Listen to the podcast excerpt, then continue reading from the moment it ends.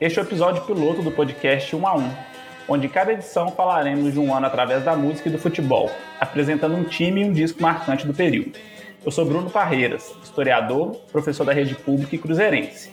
Decidi, junto com mais dois amigos, também apaixonados por música e futebol, fazer esse podcast. Olá, eu sou Luiz Bittencourt, também professor da rede pública, historiador e atleticano. Olá, eu sou Tom Valadares, designer gráfico, cruzeirense e faço camisas. No episódio de hoje, vamos falar do ano de 1970, um ano que foi vital para a consolidação da política instituída pelos militares após o golpe de 64.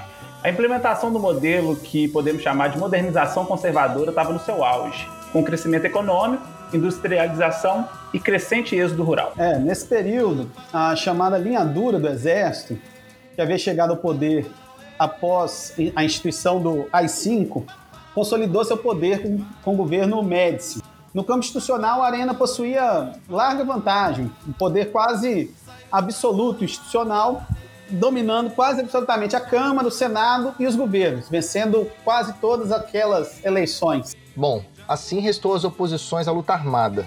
Foi quando ela viveu no período seu maior destaque e também sua maior repressão.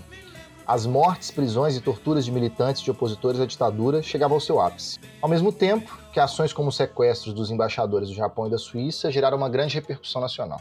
Foi um momento onde a luta de massas havia refluído, né? os órgãos de censura e inteligência da polícia política, como o DOPS e o DOICOD, estavam mais estabelecidos. Né? E a gente pode citar também que o número de exilados políticos ampliou nesse período, inclusive com vários músicos, dentre eles Caetano, Gil, Chico, que viviam no exílio naquele momento.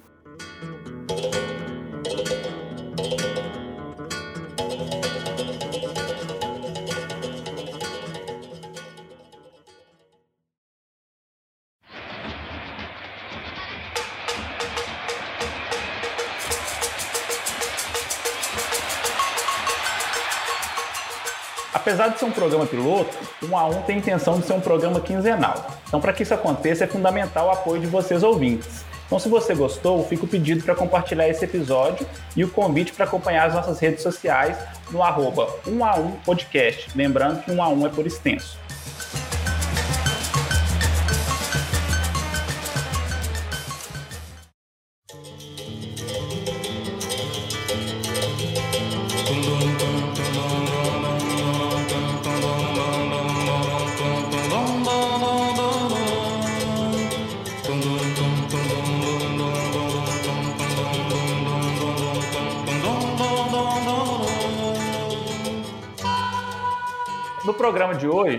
É, nós vamos falar sobre a seleção brasileira que foi tricampeã mundial no México e do quarto álbum de estúdio do Milton Nascimento, foi intitulado Milton. Eu acho que falar de Milton Nascimento e falar da seleção brasileira de 70 não tem muito mistério.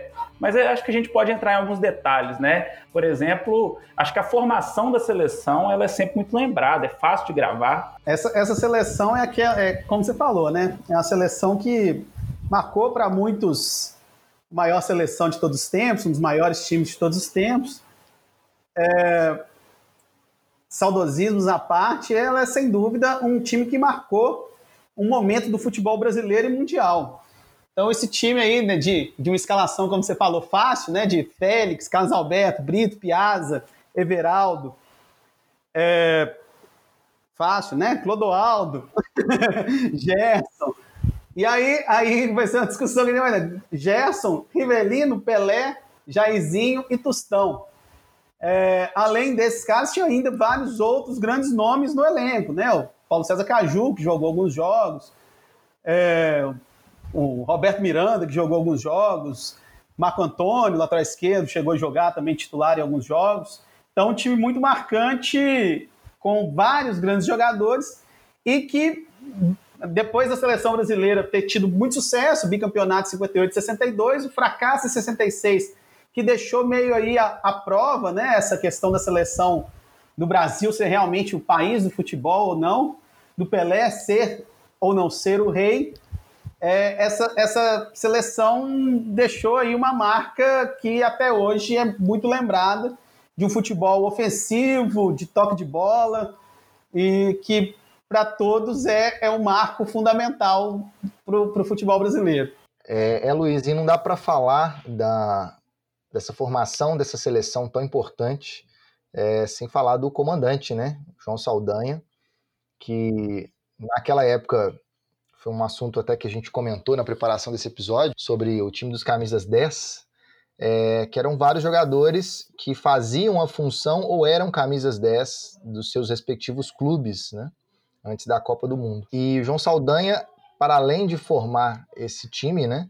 Essa formação, tanto a titular quanto o elenco no geral, mas ele era um militante do Partido Comunista Brasileiro e foi sacado da seleção, na época, pelo governo militar, porque eles tinham um receio de que ele fosse um agente que fizesse comunicações entre os partidos comunistas do Brasil e do México durante a Copa do Mundo.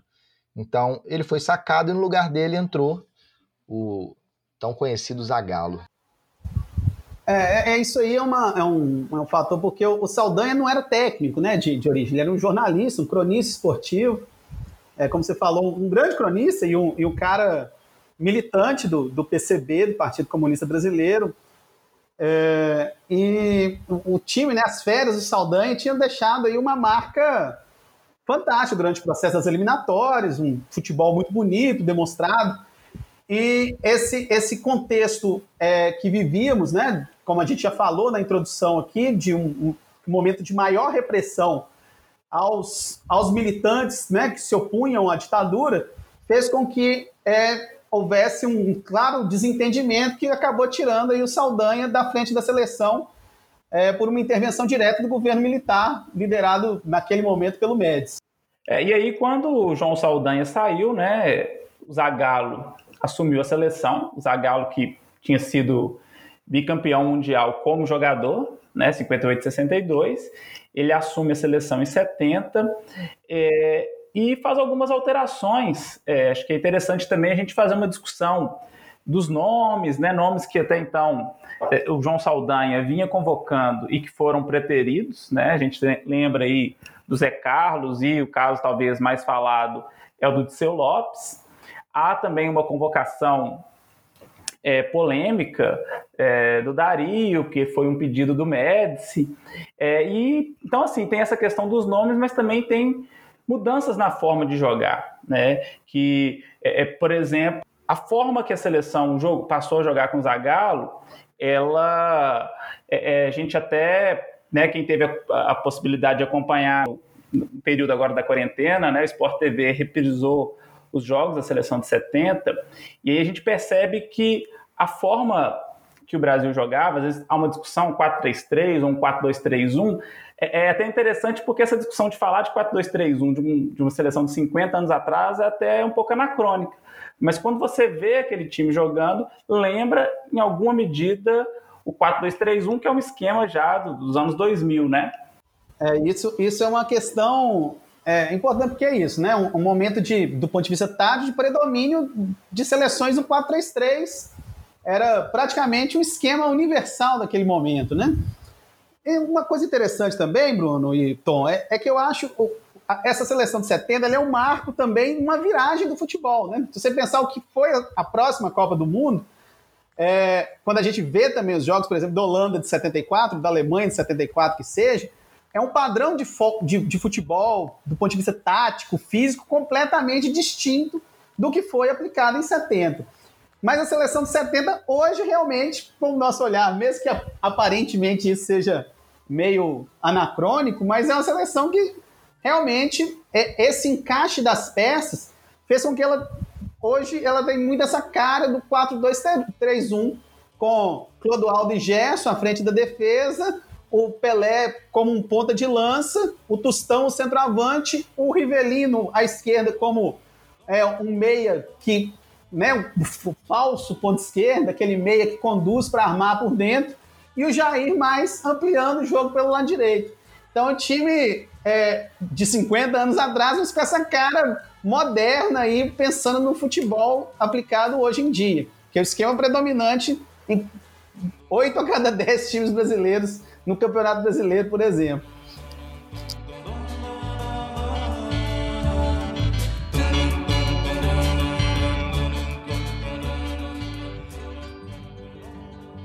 Meu pai grande, ainda me lembro que. Uma coisa também que a gente é, não pode deixar de, de falar é da exploração política que houve no período, né, pelo, pelo regime militar, a exploração política em cima desse título. Né? É, na preparação, a gente até havia comentado um pouco, é, acho que o Tom até tinha é, falado algumas coisas, acho que ele deve querer concluir aqui também, mas acho importante a gente passar por essa abordagem. A seleção de 70 era tudo que o governo militar precisava, né? Aquele título foi importante naquele momento. Primeiro, vinham as cada vez o acirramento, né? Ou melhor, é, a truculência da ditadura militar após o AI-5 vinha numa toada pesada, dura, e começava aquela propaganda, né? Do Brasil, ame ou deixe, né? A, o patriotismo ditatorial que era aplicado aos cidadãos brasileiros naquele momento.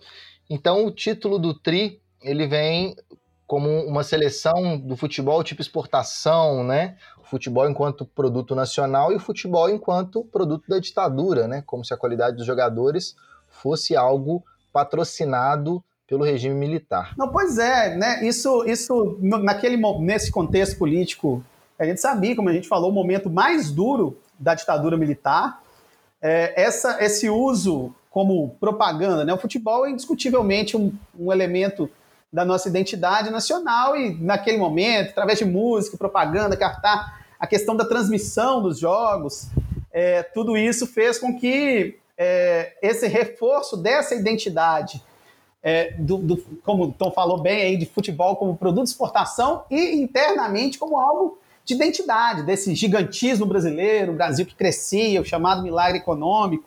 Então, tudo isso casava para a ditadura usar isso é, e os meios de comunicação né, muito alinhados à política da ditadura, que também praticava uma forte censura, dificultava, é, até serviu para é, tirar de foco outras questões, como as torturas, a luta que existia de, de, grupos armados, já que a luta de rua, a luta de massas naquele momento tinha sido é, proibida né, pelo, pelos órgãos da polícia política da ditadura. Então esse uso é indiscutível. É uma seleção marcante, mas que essa marca, desde a convocação até né, é, é, esse uso político pela grande mídia, foi, foi algo é, que não tem como a gente questionar.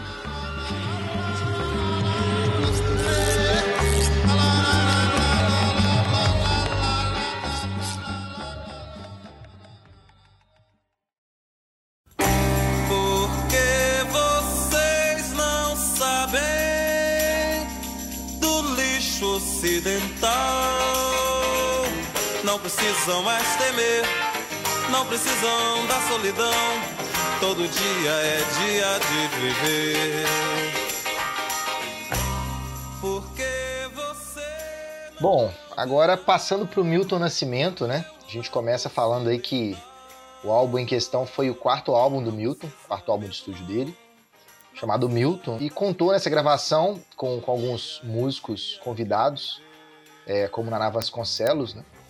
Outros, Tony Horta também, o Loborges participaram da gravação do disco.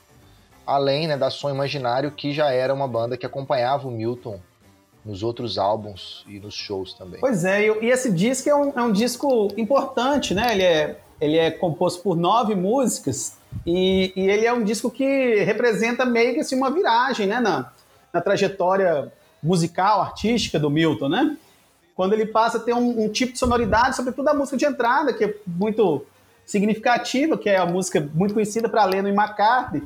E essa bem nessa já nessa de cara você começa né, a perceber essa levada diferente, com novas influências, uma pegada de rock, uma pegada com, com uma instrumentação em certos momentos psicodélica, com teclados, pianos. Então é um, é, um, é um disco e uma sonoridade que vai marcar muito a trajetória do Clube da Esquina nos anos 70, né?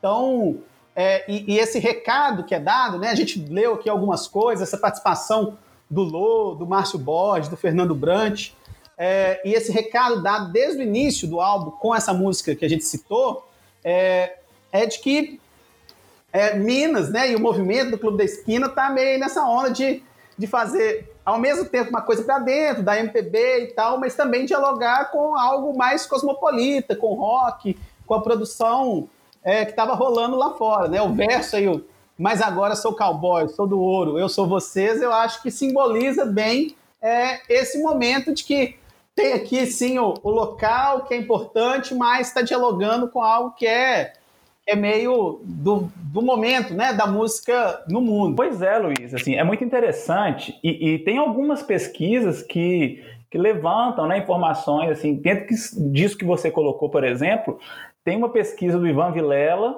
é, que fala né, sobre o Clube da Esquina, que traz um pouco disso.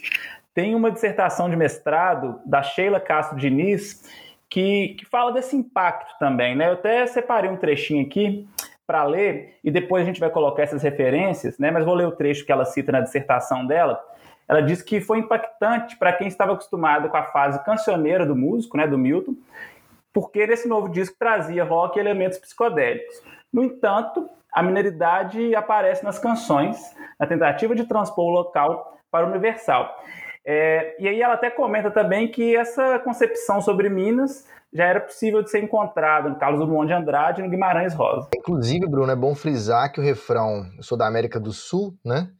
Lembra um trecho de I Should Have No Better, dos Beatles. Né? Então, seguindo essa linha do que o Luiz já falou ali em cima sobre as questões de uma nova sonoridade, né? Que você pontuou também de um cancioneiro que traz instrumentos elétricos, né? Uma, uma, uma outra energia para a música dele do que vinha sendo feito até então.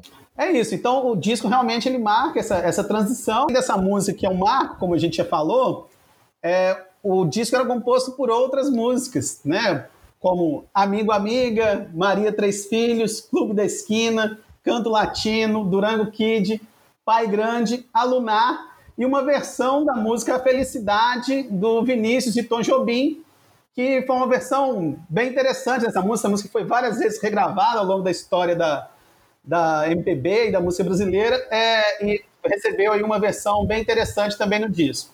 Até, até falando sobre as músicas, é, eu até quero comentar algumas coisas aqui sobre Pai Grande, até fazendo uma retomada no que eu falava anteriormente sobre pesquisas, publicações é, sobre Milton Nascimento, Clube da Esquina. É, tem um livro do Roberto Moura, é, o livro chama Tia Seata a Pequena África, do Rio de Janeiro. Ele, ele comenta que a versão de Pai Grande do disco de 70 é diferente do disco de 69, porque ele traz uma África que não veio pela via do samba. É, é o que, que ele quer dizer? Ele fala que é uma África nagô, que é predominante em Minas, diferente, por exemplo, da Bahia, que tem uma maioria iorubá. É, os nagôs né, misturaram a cultura com o catolicismo e essa, e é essa África que vem com Milton, é, segundo Roberto Moura. É a África dos congados, dos catopés, dos candombes. Falando sobre a capa desse, desse quarto disco do Milton, é, ela foi feita pelo Kelly Rodrigues, um artista que fez a capa de, de outros discos musicais, como do Loborges, por exemplo. É, e é uma capa que contrasta um pouco com as, as primeiras capas do Milton. Elas traziam um pouco do barroco, né, uma estética mais de claro escuro, que era curiosa, era uma coisa até fazia uma ligação, uma conexão com, com o próprio estilo musical do Milton, né? E num disco em que ele transforma esse som que ele vinha fazendo, né? A, gente já citou a questão do cancioneiro. É, vem logo uma capa que também rompe um pouco com o que o Milton tinha nas demais capas. Apesar do terceiro disco já ser uma coisa que sai um pouco da fotografia, né? Mas já é uma, um exemplo dessa ruptura sonora que ele trazia nesse disco. E se o nosso podcast fala sobre música e futebol, não podemos deixar de falar que foi nesse momento que o Milton, que o pessoal faz questão de frisar, que é cruzeirense, trabalhou na trilha sonora do filme Tostão, A Fera de Ouro.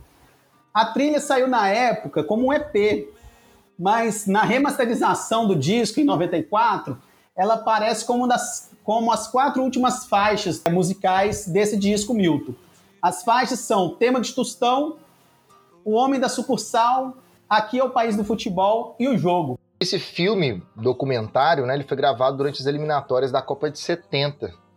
É, mas ele só foi lançado em 73, três anos depois da Copa do Mundo. Tem alguns trechos do Tostão na seleção, né, treinando no Cruzeiro, no Barro Preto, e algumas cenas da vida particular dele.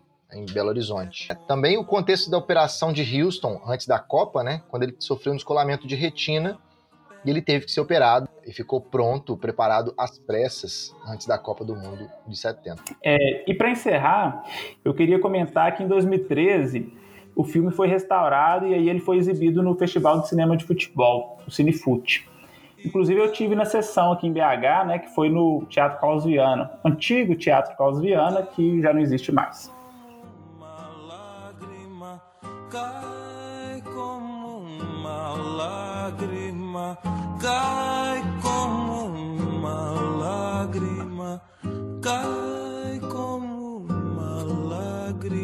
de amor.